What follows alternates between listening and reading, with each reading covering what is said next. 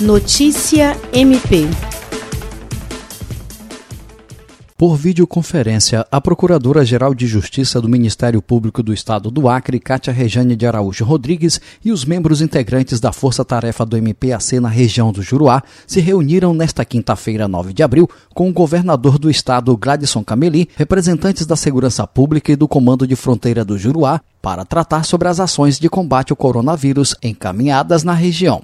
Kátia Rejane destacou que a reunião foi profícua e a instituição pôde contextualizar o governador do estado e a segurança acerca do trabalho que o Ministério Público está fazendo no Juruá. Cameli agradeceu ao MPAC pelas iniciativas e pediu a ajuda do órgão para que continue acompanhando o cumprimento das medidas de contenção.